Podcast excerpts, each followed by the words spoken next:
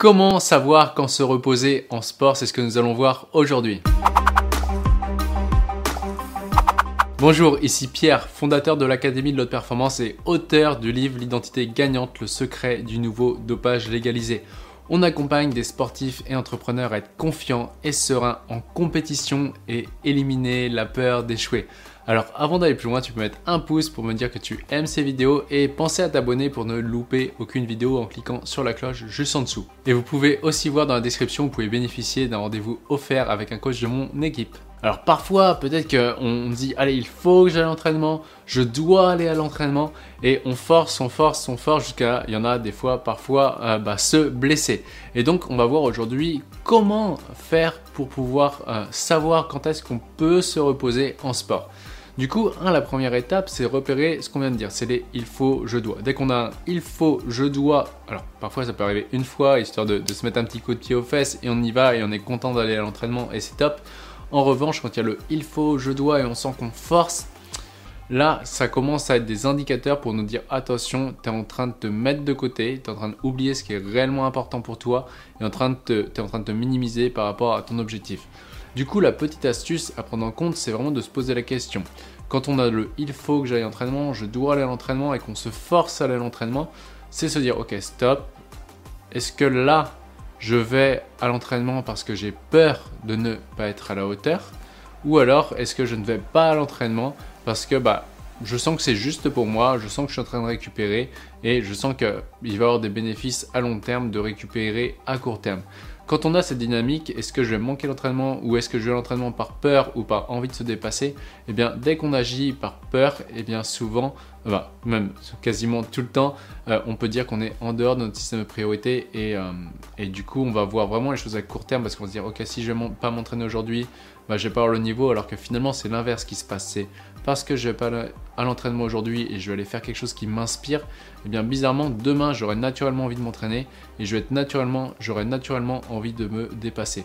C'est vraiment important de prendre conscience quand vous mettez repos, eh bien sans fait ça avec un sportif, quand vous mettez repos, bah, vous mettez entraînement.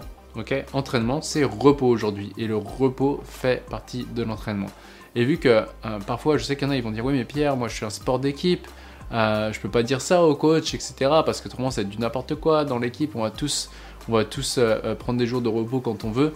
Eh bien, alors oui, c'est clair que c'est une possibilité quand on est dans un sport d'équipe. Bah, plus il y a des joueurs à, plus il y a des joueurs, plus c'est complexe.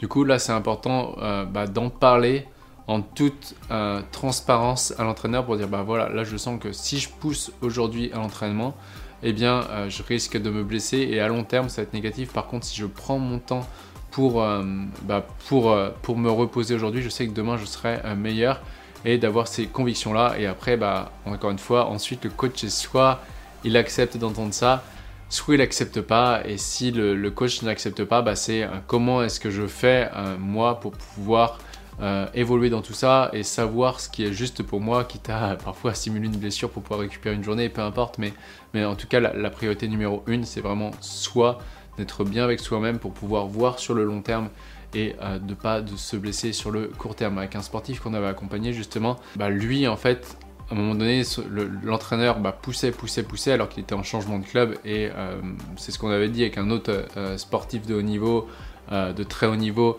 euh, où on s'était mis en communication pour qu'il explique ce que lui avait vécu, eh bien c'est que euh, le jour où tu vas plus être bon, les entraîneurs sans pitié ou ton club sans pitié, si des clubs pro te mettront, te mettront à la porte. Alors là, je dis le mot sans pitié, mais peut-être que ça peut les embêter, mais ils n'auront pas d'autre choix que de vouloir gagner. Et si tu n'es plus à la hauteur pour faire gagner l'équipe, bah, eux, ils tourneront la page. Donc c'est pour ça que c'est vraiment de prendre soin, euh, toi, de pouvoir te préserver dans tout ça parce que euh, au-delà du sport, bah, tu as une vie à côté et euh, en, en, étant capable d'équilibrer tous les domaines de vie, tu verras que tu seras encore plus performant ce qui est réellement important pour toi. Et voici pour aujourd'hui, pensez à mettre un pouce si vous avez aimé, à vous abonner pour être sûr de ne louper aucun contenu.